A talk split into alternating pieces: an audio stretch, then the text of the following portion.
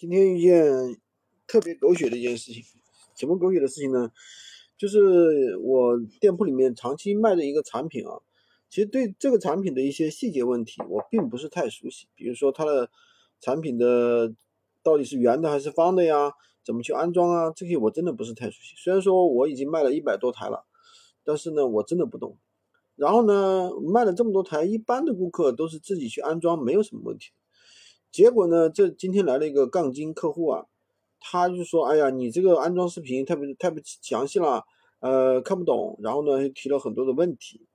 然后呢，我就跟呃，反正那些问题我也不知道吧。然后我就去那个发给我们的商家客服那边，对吧？商家那服客服那边的话就回过来了，对吧？当然了，他发的问题太多了，就是说，嗯，商家客服那边可能也回的没那么快。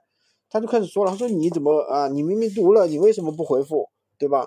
然后又说说说着说呢，当然了，这当中呢，由于商家客服那边其实也并并不是太专业，有一个问题回答错了，然后呢被这个客户质疑了，质疑了呢，他后面呢商家客服可能又去问了技术，然后又。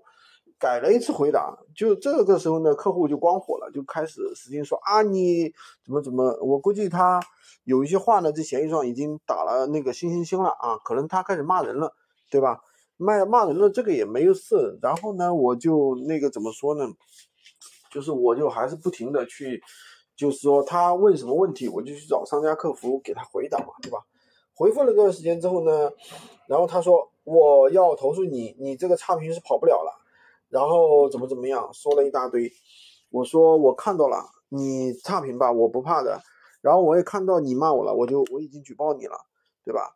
所以这个就说明什么呢？其实我们做无货源的时候呢，其实并不要对商家、对于产品啊有特别熟悉啊。很多人刚开始的时候可能就特别担心啊，就是说我对于产品不熟悉，我不熟悉这个产品的一个。啊，怎么样去售后啊、售前啊，怎么办啊？其实这个并不是太重要。我们要做的，首先是要获得在这个平台上获得曝光，而不是说花大量的时间去研究这个产品啊。这样操作并没有太大的意义，大家明白吗？先去产品上架起来，获得曝光之后呢，我们再去怎么样？再去有顾客来了，我们直接及时的去找客服问这些问题就可以了。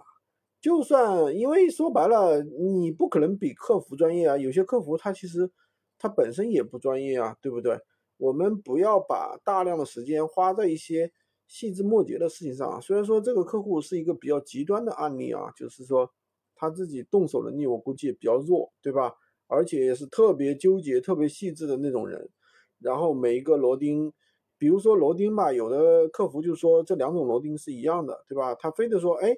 你既然说是一样的，那为什么这两种螺钉的形状它又不一样呢？对吧？又给他逮住了。然后呢，又说这个桌桌子底下的那个垫片，他说你这个垫片为什么是圆形的呢？然后桌脚为什么又是菱形的呢？然后又给他逮住了，又说说了一大通。然后呢，我估计他也骂了我。当然我也不客气，我就直接给他举报了。所以说呢，嗯，怎么说呢？大家在做闲鱼卖货的时候，也不要太去担心。这些产品知识方面的问题啊，这些的话都是由应该由产品老师是给你去做支持的。所以说这一点的话，我不支持大家去幺六八八拿货啊。幺六八八虽然说它的有些产品确实可能相对比较低一点啊，但是呢，说实在话，它的服务确实是不好。上面一些货源商家，你问他问题，可能几分钟甚至十几分钟他都不会回复你的，因为他们重点不是做客服。第二点呢，就是幺六八八它一般不支持一件代发。他都是要那个你一次拿多少东西，对吧？而且退货的话是没有运费险的，所以说这个东西怎么说呢？就是看自己的一个想法吧，就是看自己目前在哪个阶段，好吧？今天就跟大家说这么多，喜欢军哥的可以关注我，订阅我的专辑，当然也可以加我的微，在我头像旁边获取闲鱼快速上手笔记。